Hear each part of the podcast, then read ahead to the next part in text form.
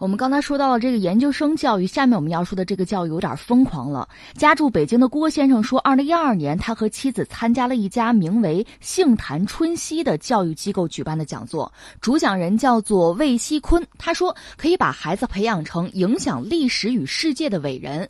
二零一四年，郭氏夫妇第三个孩子出生之后，魏锡坤就说他是神人转世，是来统一世界的，但是呢，需要购买历史文物对孩子进行培养。结果郭。郭氏夫妇就拿了三千九百万元的教育经费，但是实际购买文物呢，只花费了五百三十九万元。最近，北京一中院一审判决魏锡坤犯诈骗罪，判处其无期徒刑。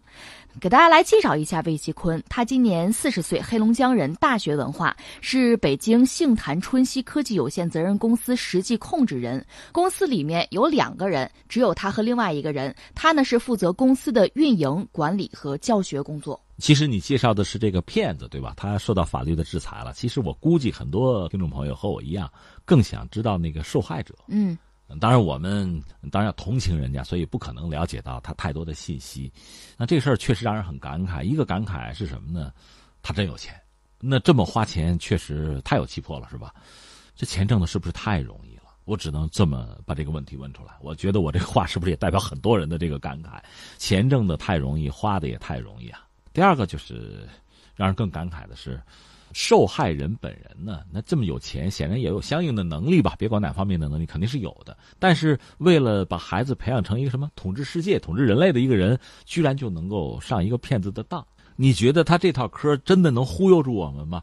我觉得绝大多数人，就是听我们节目的这么多朋友，你说，哎，你就信了，你就上这个当，你就掏几千万，不会吧？那怎么他就会呢？所以我想，一个是来钱来的太容易了，可能是花钱花的，就是不在意哈。另外就是，确实太望子成龙了吧，以至于到了疯狂的地步，到了已经不辨真伪的地步。其实你看一看古今中外这样的故事太多了，这样的骗子太多，这样的骗术也不高明，但是他对某类人真是太有效了。嗯，可是有这样的神童存在吗？或者买点文物让孩子最后就成了一个什么样的高人？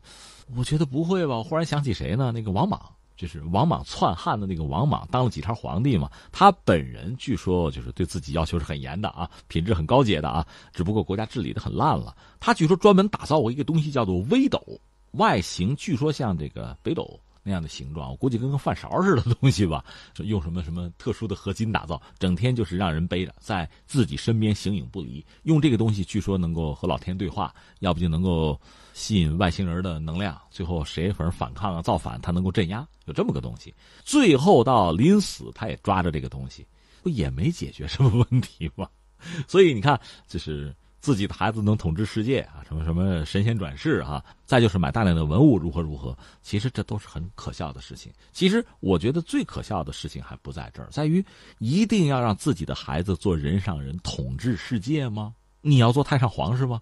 这个让我觉得特别莫名其妙。因为我们这个时代，就人类进步到今天，我们可以看到历史上很多野蛮的事情。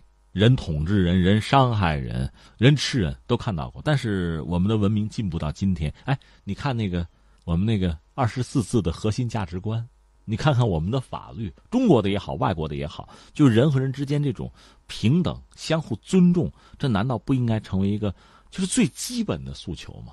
是我们就心里边最基本的一个底线，应该是这样才对啊。那我们翻回来，你看看，就说这个受害者哈，一个是真有钱。可能挣钱是真容易。第二个呢，有了钱之后，就让孩子一定要成为人上人，就要统治人类。嗯，那这个根深蒂固的观念，就不知道改一改，抛弃一下，换个新的，对吧？应该是人尊重人，人爱人。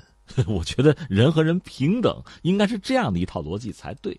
然后再就是那么简单的一套骗术。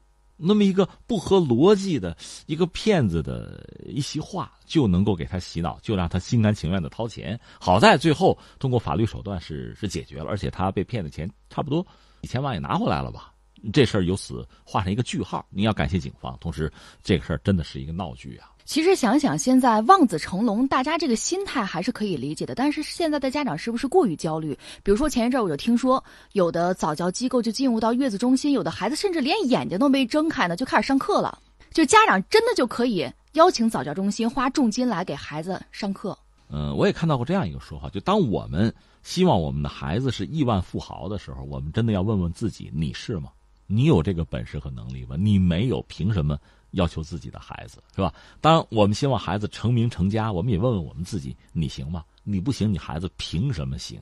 我觉得我们真要是有那个给孩子的压力哈，自己先扛一扛，哈，自己先体会一下再说吧。好，以上就是今天《天天天下》的全部内容，感谢您的守候收听。明天的同一时间，我们不见不散。